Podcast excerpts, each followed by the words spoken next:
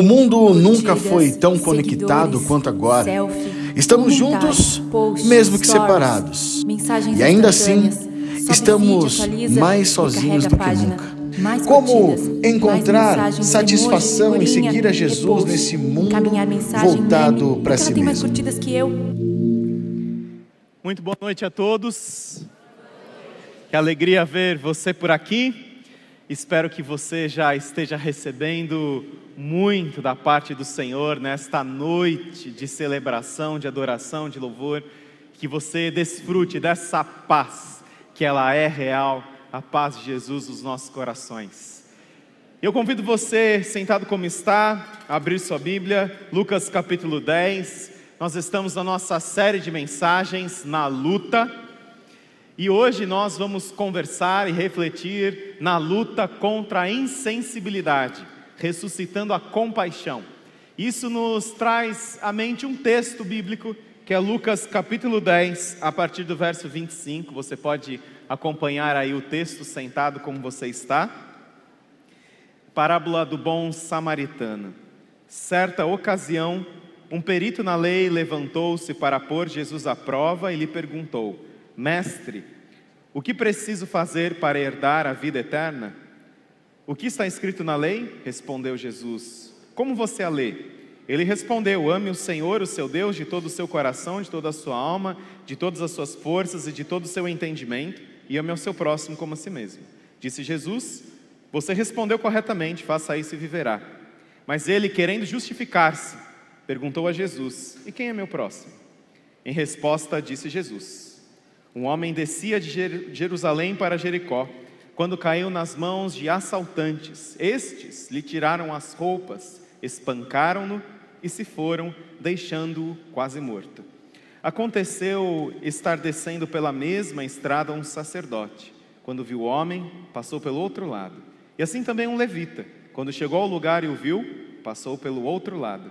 Mas um samaritano, estando de viagem, Chegou onde se encontrava o homem, quando o viu, teve piedade dele.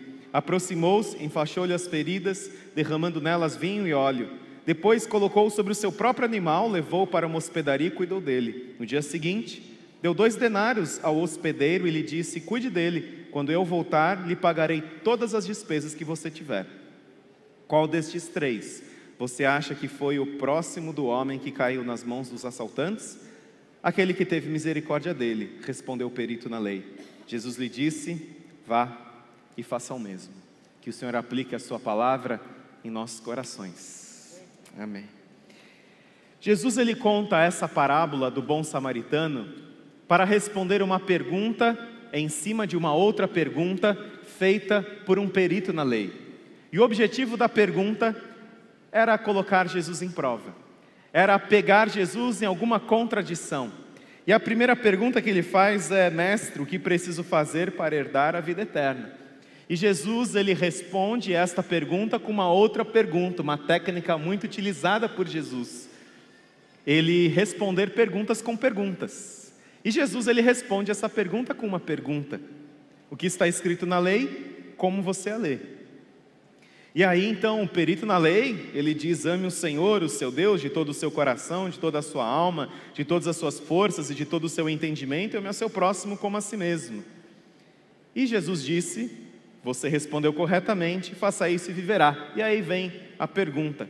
Querendo justificar-se, perguntou a Jesus: E quem é o meu próximo?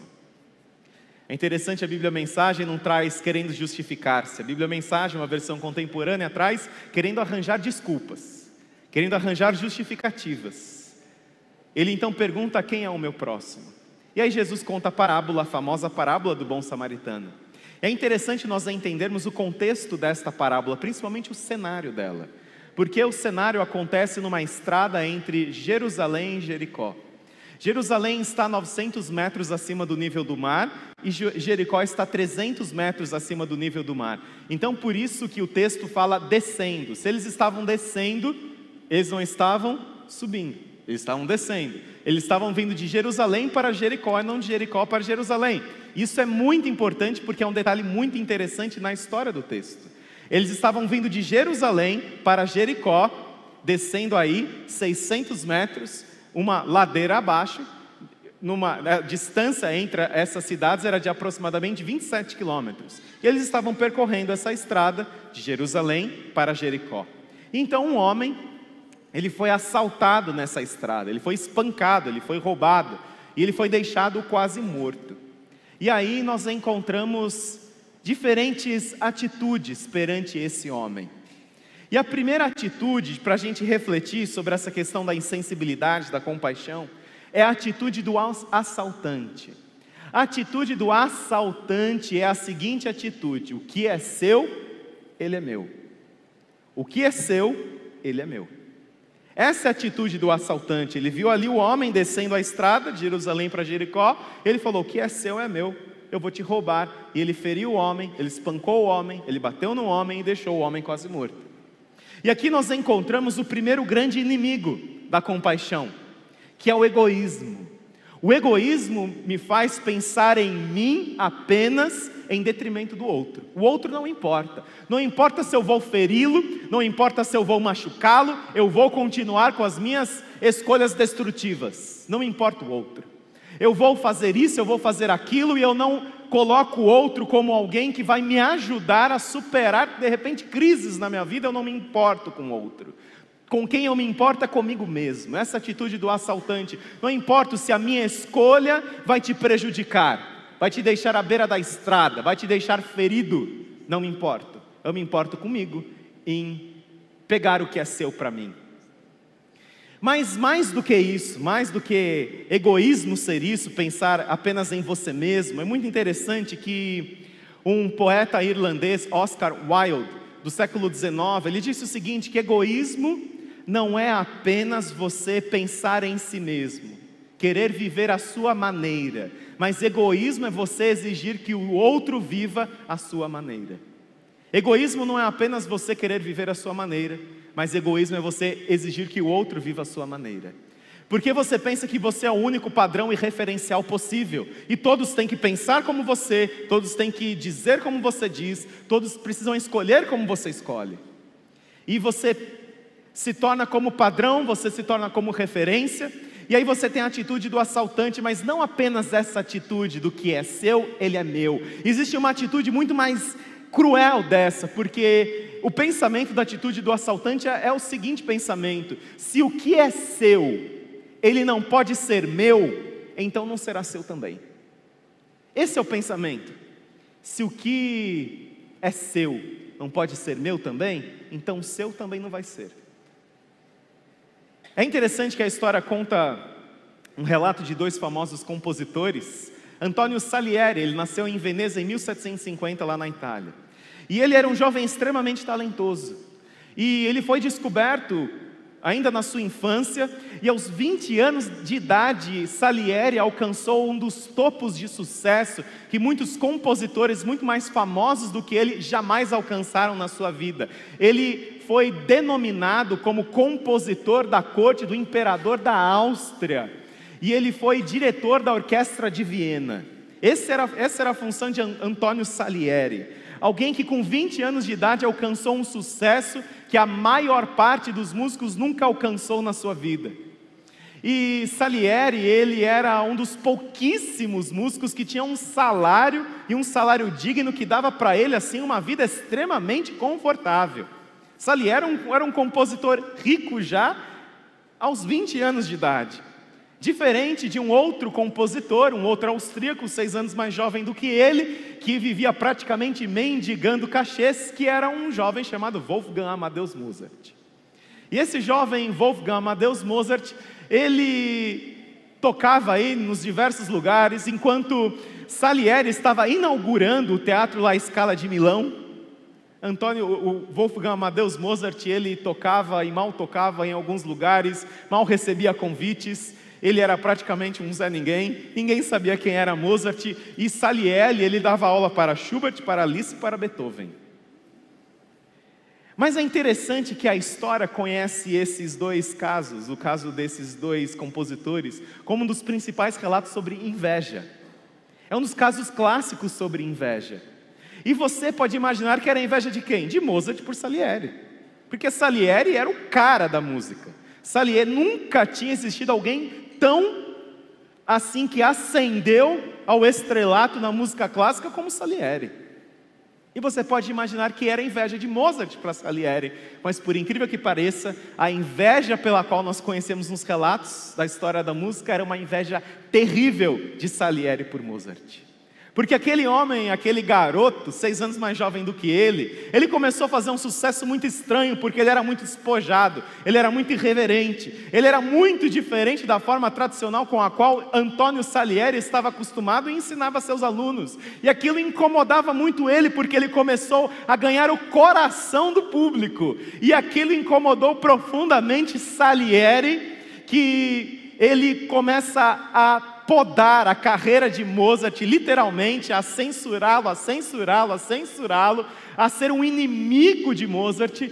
E num relato do próprio Salieri, quando ele perde, ele está perdendo todas as suas coisas e ele é internado num hospital, ali ele confessa que havia Mozart havia sido assassinado por ele por envenenamento. É interessante essa atitude do assaltante, que se o que é seu não é igual ao meu, então não pode ser seu, porque não é igual ao meu. E eu não convivo, não consigo conviver com o diferente. Eu não consigo conviver com um músico tão irreverente como Mozart e Antônio Salieri, então envenena Mozart por inveja. Porque se o que é seu é diferente do meu, e se o que é seu não pode ser meu, então seu também não será. Essa é a atitude do assaltante.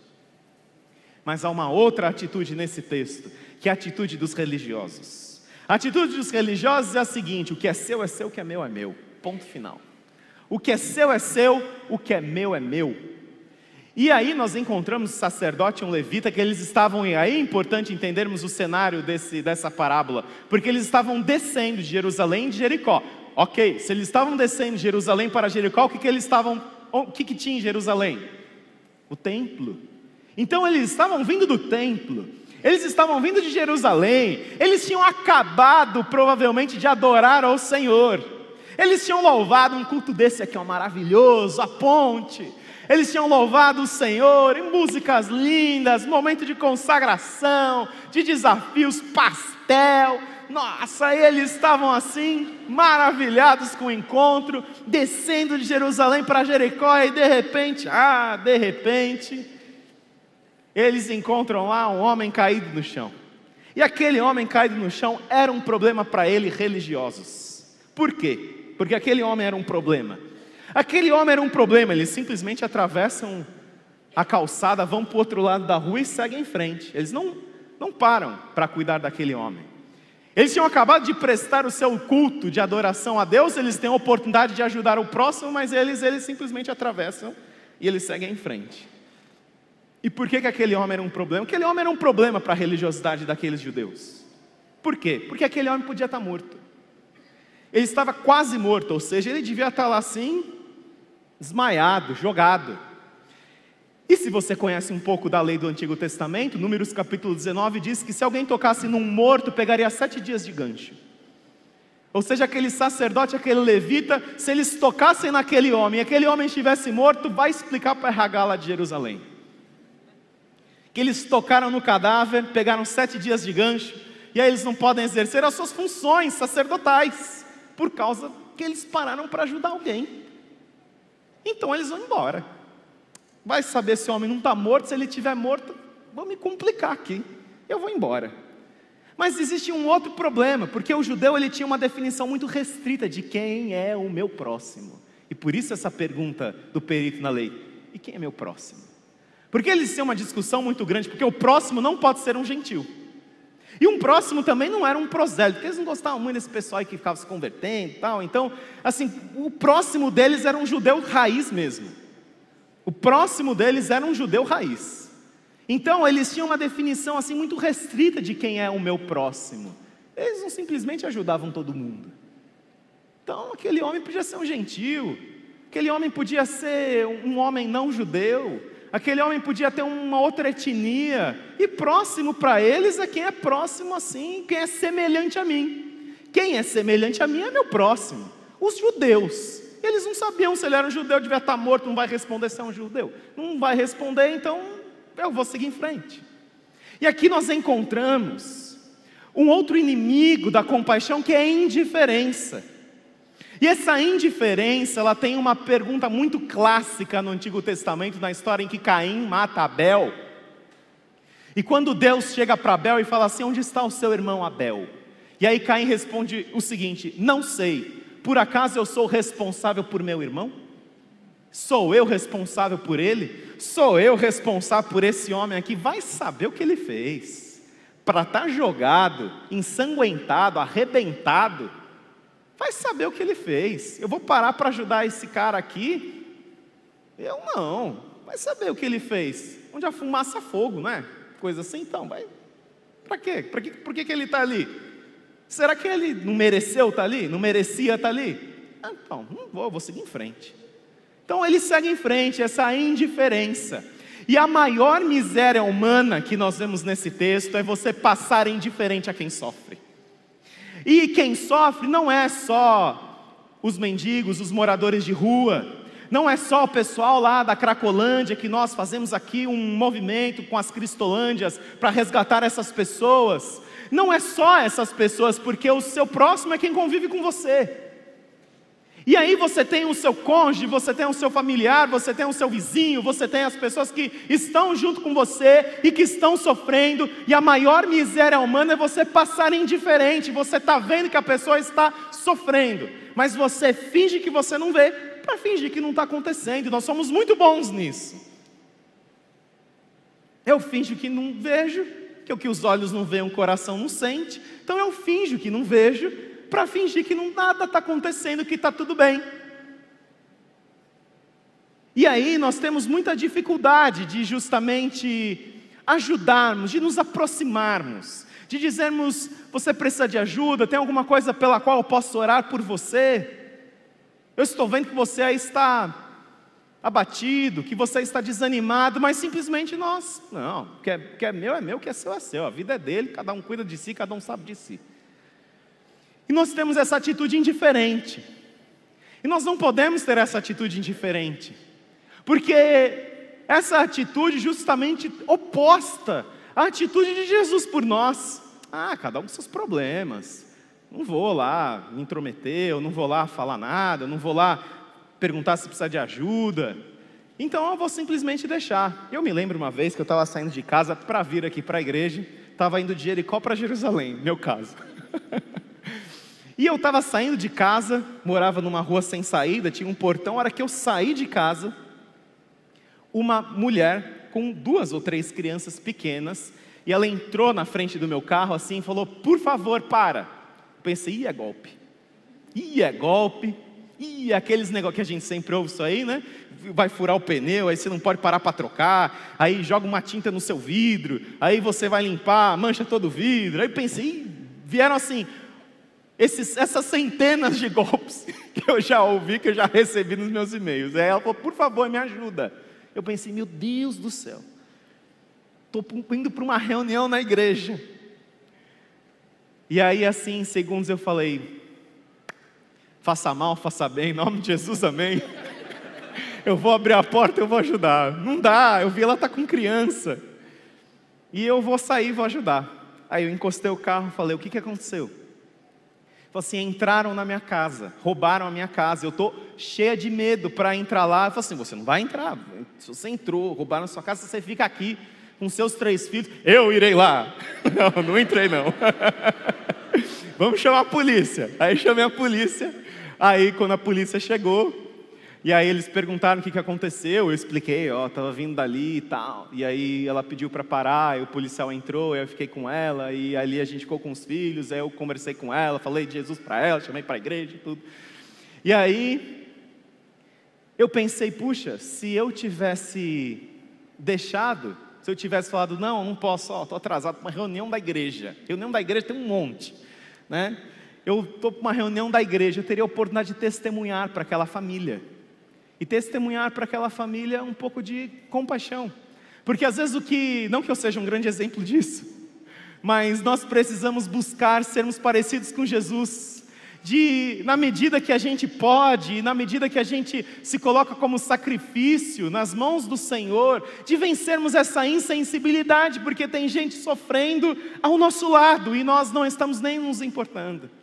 E é interessante quando às vezes a gente chega para uma pessoa e a gente diz palavras de afirmação, né? quando a gente diz assim: puxa, parabéns, você, você tocou tão bem, você é, que legal que você tem frequentado aqui a igreja assiduamente. Geralmente, através de uma palavra de afirmação, a pessoa começa a chorar. A pessoa começa a chorar, porque quase que você assim acessa o coração da pessoa quando você diz alguma coisa positiva que ela nunca ouviu, ou não ouviu nos últimos anos. E a pessoa começa a chorar, a dizer: Ah, minha vida está assim, está assim, está assim. E nós precisamos decidir o que nós faremos com esses que estão caídos. Quando nós perguntamos está tudo bem, você está disposto a ouvir o contrário? Não, não está tudo bem, eu preciso conversar com você. Se você pergunta está tudo bem, está tudo bem, mas tudo é muita coisa para estar tá tudo bem. Então, ou tem uma mentira na sua resposta, ou tem uma falta de intenção na sua pergunta. Eu acho que a gente pode se aproximar mais. Eu acho que a gente pode orar mais uns pelos outros, não é resolver os problemas uns dos outros mas é oferecer um ouvido, oferecer um coração, oferecer uma oração. E aí, por último, nós temos a atitude do samaritano: o que é meu, ele é seu. E aqui a gente encontra essa compaixão, porque compaixão, nós dissemos uma vez, que é muito mais do que você sofrer com. Compaixão é você encontrar ecos da dor do outro em você mesmo, mas mais do que isso também, porque compaixão é você entender que o que é meu, ele é seu, independente do que é seu ser meu. É independente. O que é meu é seu, independente do seu ser meu. O que é meu é seu. Essa é a atitude da compaixão. Ela não exige uma via de mão, ela não é uma via de mão dupla. Ela não é uma moeda de troca. Ela não é algo que você faz esperando alguma coisa, né? Para você, você simplesmente faz, você simplesmente age. E aquele samaritano era a última pessoa que eles achariam que ia parar para ajudar, porque eles tinham uma concepção extremamente ruim daquela pessoa. Que ele era assim terrível, era a pior pessoa. O samaritano era um mestiço ali dos judeus que se misturaram lá na época da invasão do império da Síria, se misturaram com outros povos, então eles tinham toda uma teologia toda esquisita, lá que o lugar da adoração, uma outra teologia. Eles não pensavam como os judeus pensavam, eles não eram semelhantes dos judeus, eles eram assim, aqueles, sei lá, aquelas Pessoas assim que você não tem nem, nenhuma familiaridade, e a última pessoa que você acharia que teria alguma bondade no coração seria um samaritano que pararia para ajudar. E ele para para ajudar. Ele para, ele oferece o seu tempo, ele oferece o seu dinheiro, ele coloca no seu próprio camelo. E ele leva o homem, ele paga as despesas dele, ele não está lá perguntando por que, que você está aí, por que, que você fez, você merece, você está aqui e tal. Ele simplesmente para e ajuda. E aí nós nos lembramos de 1 João 4,20 que diz assim: se alguém afirmar, eu amo a Deus, mas odiar o seu irmão é mentiroso, pois quem não ama seu irmão a quem vê, não pode amar a Deus a quem não vê. Espiritualidade, comunhão com Deus, vida com Jesus, tem muito a ver como nós tratamos o outro, como nós nos referimos ao outro, compartilhamos principalmente aquilo que vai ajudar a pessoa que está caída a ser restaurada. E se tem algo que você pode compartilhar com quem está caído para que seja restaurado, é o amor de Jesus. O amor de Jesus por nós, o perdão de Jesus. Aí cada um tem sua religião, né? Cada um tem a sua religião, o que é seu é seu, o que é meu é meu. E aí eu não me intrometo, eu né, deixo para lá. E aí você tem aquilo que pode ajudar a pessoa que está caída a ser reerguida, e você pode compartilhar de Jesus, você pode ser intencional no seu testemunho, você pode ser intencional enviando um versículo da Bíblia, você pode testemunhar de inúmeras maneiras, emprestando um livro, você dizendo para assistir a uma série bacana, The Chosen, uma série muito legal, né, que você aí disse para a pessoa assistir, e você está lá assim, né? Você está mostrando, você tem o remédio que vai curar as feridas daquela pessoa, e você simplesmente atravessa e você finge que você não está vendo. E nós precisamos ser muito mais intencionais com quem convive com a gente. Como é que você está? Você está bem? Posso orar por você? Porque muitas vezes nós passamos pelas pessoas, não damos nem bom dia, nem boa tarde, nem boa noite. Nós não estamos preocupados com essas pessoas. Você, você precisa de algo. Eu posso te ajudar. Como é que eu posso ser útil hoje para você? E aí, nós descobrimos que o próximo, ele não é o próximo, né? O próximo. Próximo, o próximo, o próximo, e a gente nunca ajuda ninguém, porque o próximo é o próximo. Então, o próximo, o próximo nunca chega, porque o próximo é o próximo. Mas próximo não é o próximo que nunca chega. A pergunta é: de quem eu posso ser próximo? Essa é a pergunta que você precisa se fazer. De quem eu posso ser próximo? E você precisa ser próximo dos seus filhos. Você precisa ser próximo dos seus pais. Você precisa ser próximo dos amigos que convivem com você, dos seus familiares. Você precisa ser próximo que as pessoas estão sofrendo, estão em angústia. E as pessoas estão junto com a gente, a gente vê, mas não vê, finge que não vê, não está vendo. E aí depois acontece alguma coisa, todo mundo está chorando. E você viu algo, você precisa intervir. Você precisa dizer: Eu sou responsável pelo meu irmão, sim a sua vida ela importa para mim. Como é que você está? Você está bem? O seu trabalho está te fazendo bem? Como é que está a sua família? E nós nos perguntamos pouco isso. Você precisa ter essa rede de apoio, você precisa ter esses amigos próximos, com os quais você caminha, e que você compartilha, que você intercede. Se você ainda não consegue fazer nada, ore uma oportunidade para chegar no coração dessa pessoa. E Deus vai te incomodar. Deus ele vai te incomodar para que você dê esse próximo, esse passo na direção do próximo e você não atravesse a rua. Às vezes o Espírito Santo nos incomoda para orarmos por pessoas, para falarmos com pessoas, para você dizer uma palavra do Senhor para aquela pessoa, dizer: Ó, oh, estou orando por você, eu quero deixar um versículo para você, eu não sei o que você está passando, mas se nós quisermos ser igreja de Jesus, sairmos do papel, nós precisamos nos importar com o nosso próximo. Ah, não tem ninguém que se importa comigo. Se importe com alguém. Porque o que você quer que seja feito para você, você pega e faz para o outro e não fica cobrando. Porque a gente cobra, não me ligou, não me chamou, não mandou versículo, está falando, nunca não me visitou. Você pega e faz, sem cobrar, sem exigir algo em troca. Você simplesmente faz você. De quem que eu posso ser próximo? Eu quero que você ore comigo nesse momento, porque essa é a pergunta que você vai fazer para Deus nesse momento de quem o Senhor quer que eu seja próximo nesse momento, essa semana. E você vai começar mandando uma, mensagem WhatsApp para ela. Você vai dizer assim: Ó, estou orando por você. E a pessoa vai sair: opa, está orando por mim. Tem alguma coisa pela qual eu posso orar por você? E aí você manda um versículo, você ora por ela, você diz que você se importa porque ser igreja é nos importarmos com uns com os outros, mesmo com aqueles que pensam diferente de nós, mesmo com aqueles que não são semelhantes a nós, porque em nome muitas vezes de uma ortodoxia utópica, como a igreja de Éfeso fazia, nós perdemos o primeiro amor. O que, que adianta você, você ter uma ortodoxia pura e você perder o primeiro amor?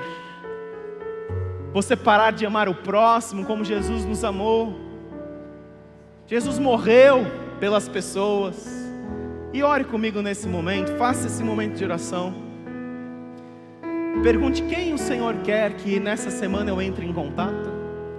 Com quem o Senhor deseja que nessa semana eu irrompa insensibilidade, tenha atitudes de compaixão, diga uma palavra boa para a pessoa. Você que é meio azedo, só ficar vendo as coisas, copo meio vazio, vai dizer uma palavra boa para a pessoa. Como nós recebemos nos consultórios, nos gabinetes, pessoas que não, nem são elogiadas pelos pais. Isso faz um buraco no coração da pessoa. O pai não consegue dizer eu amo você, a mãe não consegue dizer eu amo você, não consegue conversar, sentar para conversar, e nós temos milhares de casos assim. Seja alguém que vai romper essa insensibilidade, e você vai mudar o padrão, talvez da sua própria casa você vai ser diferente. Você vai se importar, você não vai atravessar a rua. Você vai chorar com os que choram, você vai se alegrar com os que se alegram. Senhor Jesus, coloque essas pessoas no nosso coração. E que nós possamos, ó Deus, fazer como o Senhor Jesus fez. E nós oramos, Pai, para que a graça do Senhor Jesus Cristo, o amor de Deus Pai, que nunca atravessou a rua e nos deixou jogado no chão, ao contrário, atravessou para nos buscar, não para nos abandonar. E que a companhia, a presença do Teu Santo Espírito estejam com todos nós, que sejamos igreja, além do papel, além do nome, além de um título, que possamos nos importar com as pessoas, mesmo com aqueles que pensam diferentes de nós. E que achamos que nem são dignos de uma palavra, de um gesto de amor, de carinho, que possamos amar os nossos inimigos, orar por aqueles que nos perseguem. Em nome de Jesus que nós oramos. Amém.